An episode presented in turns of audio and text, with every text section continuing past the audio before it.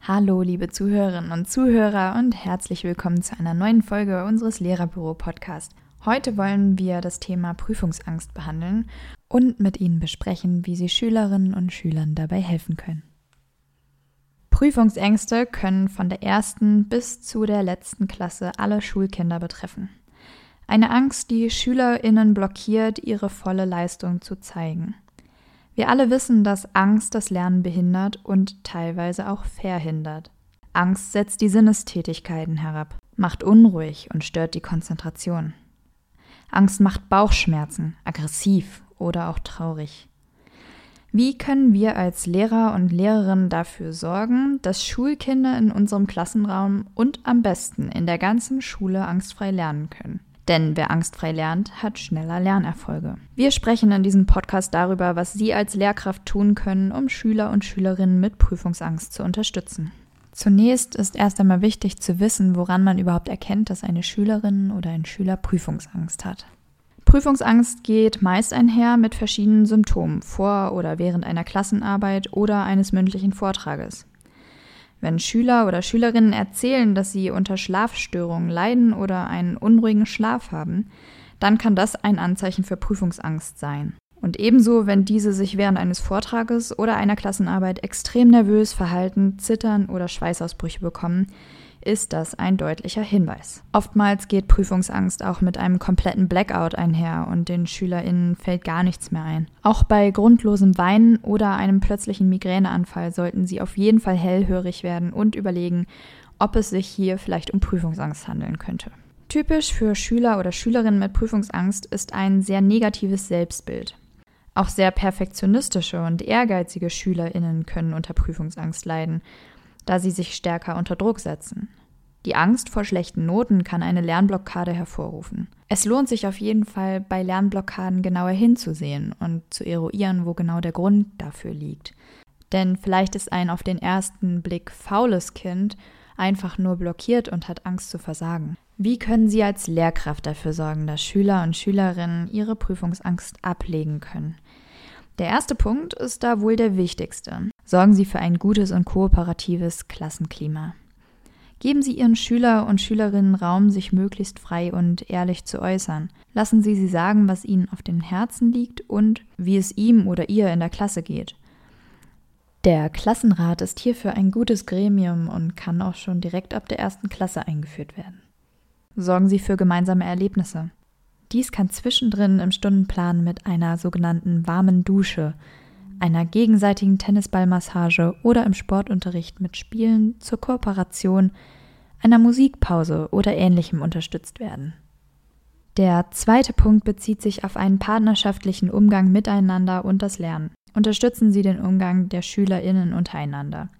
Vermitteln Sie ihnen, dass sie jeden respektieren, unabhängig von seinen Leistungen und seinem Verhalten. Geben Sie den Kindern die Möglichkeit, sich auch gegenseitig zu achten. Sie könnten das Wort Respekt mit Taten füllen. Zum Beispiel lässt sich das Thema in kleinen Rollenspielen, in gemalten Bildern, Collagen, Skulpturen oder durch die Besprechung von Zeitungsartikeln immer wieder neu aufgreifen und gestalten. Besprechen Sie doch mit der Klasse, was Lernen bedeutet, was es dazu braucht und was stört. Erarbeiten Sie mit Ihren Schülern und Schülerinnen eine gemeinsame Agenda. So lerne ich gut und gerne. Ganz wichtig, Fehler sind auf jeden Fall erlaubt und werden als Wegmarken zum Lernziel gewertet. Es sollte ein wertschätzendes Lernklima gelebt werden, in dem niemand ausgelacht wird. Fragen, sofern sie ernst gemeint sind, werden immer beantwortet, und das sollte den Schülerinnen und Schülern auch vermittelt werden. Dritter Punkt. Klären Sie Konflikte zeitnah geben Sie Ihren Schüler und Schülerinnen das Gefühl, sich wohl und sicher zu fühlen. Dazu gehört auch eine Konfliktlösungskultur. Sicherlich ist es nicht immer einfach, die Balance zu halten zwischen der Schülersicht und der Lehrersicht bezüglich der Wichtigkeit der Konfliktklärung, aber es sollte immer eine Möglichkeit geben, sich das Herz zu erleichtern. So können sich die Schüler und Schülerinnen in ihren Anliegen ernst genommen fühlen. Zur Klärung für mögliche Sorgen gibt es unterschiedliche Möglichkeiten. So können der Kummerkasten oder die Klassensprecher eine gute Lösung sein, wenn Sie gerade keine Zeit haben. Oder das Gespräch mit ihnen wird in die nächste Frühstückspause oder nach Unterrichtsschluss verlegt. Diese drei kleinen Tipps unterstützen ein lernfreudiges und kommunikatives Klassenklima sowie einen vertrauensvollen Umgang miteinander. Sie sind wichtige Grundpfeiler für angstfreies Lernen. Wenn Sie es zudem noch schaffen, authentisch in Ihrem Auftreten zu sein und sich selbst ab und zu Gelassenheit gepaart mit Humor verordnen, dann steht einer durch und durch konstruktiven Lernatmosphäre eigentlich nichts mehr im Wege. Es gibt trotz der besten Bedingungen im Klassenraum immer auch Kinder, die trotz allem ängstlich sind und wenig Zutrauen in ihr Können haben. Dies zeigt sich am auffälligsten, wenn diese vorlesen, auf eine direkt sachbezogene Aufgabe antworten oder etwas vor der Klasse vorstellen sollen. Sie brauchen dann meist sehr viel Ermutigung und Zuspruch, damit sie der Anforderung nachkommen können. Besonders schwer tun sie sich bei Lernzielkontrollen. Sie zeigen dann die eingangs genannten Symptome wie Bauchschmerzen, Schweißausbrüche, Stottern und haben Angst, ihren Lernstoff nicht abrufen zu können. Um auch diesen Kindern eine stabile Basis für ihre konstruktive Handlungsfähigkeit zu schaffen, gibt es eine Übung zur allgemeinen Stärkung der inneren Stabilität und Entschlossenheit.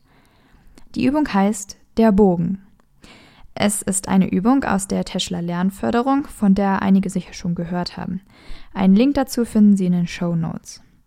Regelmäßig angewandt gewinnen die Kinder allmählich mehr Mut und Selbstzutrauen in ihre Fähigkeiten.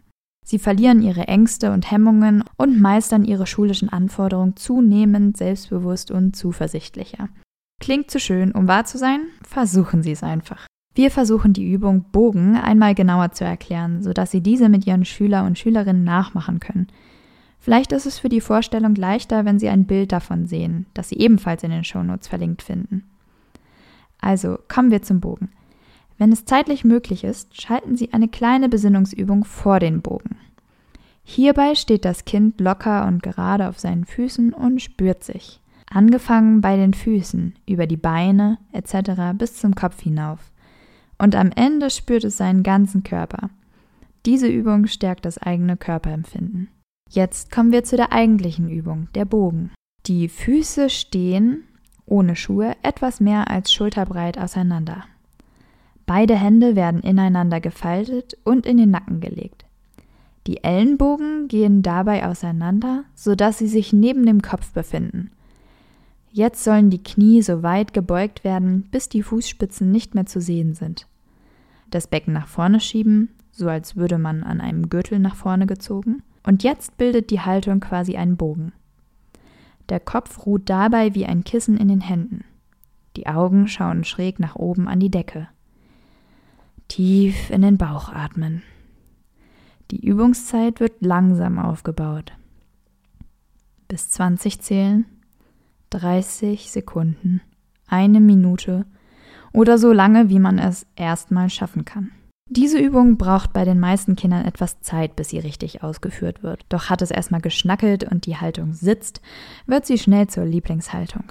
Denn es ist spürbar, dass durch die Übung eine regelrechte Last bzw. Bedrückung von ihnen abfällt. Der Bogen kann gut in kleinen Lerngruppen oder in der sozialpädagogischen Schulpraxis eingeübt werden.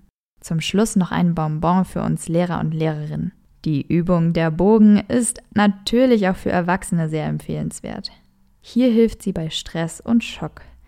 In diesen Notsituationen bringt sie Energie, Vitalität und Entspannung sofort wieder zurück und man kommt schnell wieder ins Lot. Wir wünschen Ihnen viel Freude beim Erproben und Staunen. Das war's auch schon. Ihr Lehrerbüro-Podcast ist wieder zum Ende gekommen. Wir haben das Thema Prüfungsangst behandelt und wie Sie als Lehrkraft dabei helfen können. Für weiterführende Links schauen Sie gleich in die Beschreibung. Diese Ausgabe wurde gesprochen von Rebecca Klischka mit einem Text von Christine Frank. Wir verabschieden uns für heute. Bis zum nächsten Mal und viel Spaß beim Üben. Ihr Lehrerbüro-Team.